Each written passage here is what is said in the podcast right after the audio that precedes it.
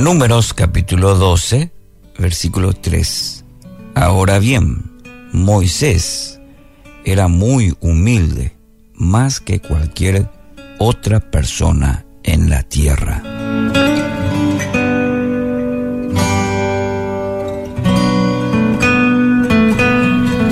Quizás la imagen que tenemos de Moisés, o una de las imágenes, es aquella terrible escena en la que asesina al guardia egipcio para salvar a, a sus hermanos israelitas. El texto, el texto de hoy, describe a Moisés que ha estado en las manos del alfarero, al menos, según la, vemos en la historia, 45 años de caminar y ser transformado por Dios. Y qué figura tan preciosa es la que emerge con el avance de los años en la vida de Moisés. El contraste entre justamente aquella persona violenta y este hombre ahora dócil, habla del milagro de la transformación que Dios puede obrar en la vida de cualquiera de nosotros.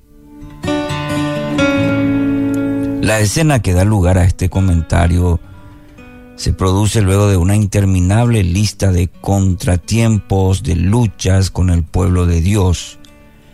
En este caso, sin embargo, son sus propios hermanos los que se levantan contra, contra Moisés.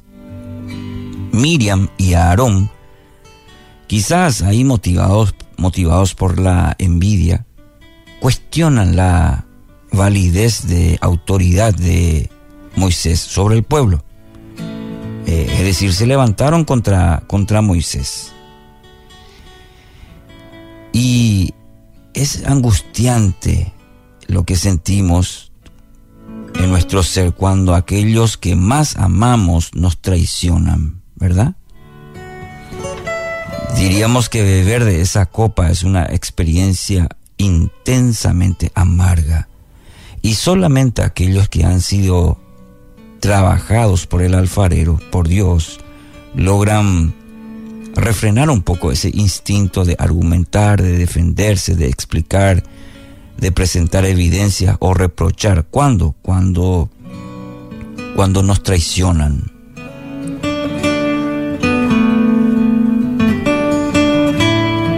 Requiere un enorme esfuerzo emocional reponerse ante esta situación de luchar contra el rencor, la, amargura y el enojo cuando nos traicionan. En este caso, teniendo como ejemplo a Moisés y esta situación que se dio con, con Miriam y Aarón, eh, más todavía porque era un contexto muy cercano de, no enojarse, de no guardar rencor, de no guardar amargura en el corazón. Entonces, sus hermanos se levantan contra él, murmuran contra él, planean en contra de él. ¿Y cómo reacciona Moisés? Moisés optó por no decir nada. En otras ocasiones lo encontramos postrado en tierra la imagen más elocuente de lo que significa ser humilde. El hecho, voy a tomar estos dos ejemplos, callar y adorar a Dios, de llevar todo a Dios, porque podemos asumir humanamente que afectó a Moisés esta situación, pero él optó por no decir nada, por callar y por, por adorar a Dios, por postrarse delante de él. Decidió dejar el asunto en otras, eh, de, dejar en manos de Dios, decidió dejar toda esta cuestión que es casi seguro que lo afectó, pero decidió poner en manos de Dios porque después de todo, el que lo había levantado como líder era el Señor. Entonces le competía a Dios intervenir en esta situación si así lo consideraba, consideraba necesario. Moisés, por su parte, prefirió no hacer nada. ¿Cuánto inspira en un mundo lleno de, agresiones la figura de este hombre que frente a la embestida y nada más y nada menos que sus propios familiares, él prefiere la quietud y el silencio. Muy importante para nuestra vida este, este ejemplo de Moisés. No hacer nada, guardar silencio, quietud, ante la ofensa, ante la dificultad. Dios intervino en la situación, reprendió con dureza a Miriam y a Aarón, usted puede leer toda la historia. Cuando se retiró, Miriam estaba cubierta de lepra. Y mire, mire ahora este escenario, y podríamos decir para asombro nuestro.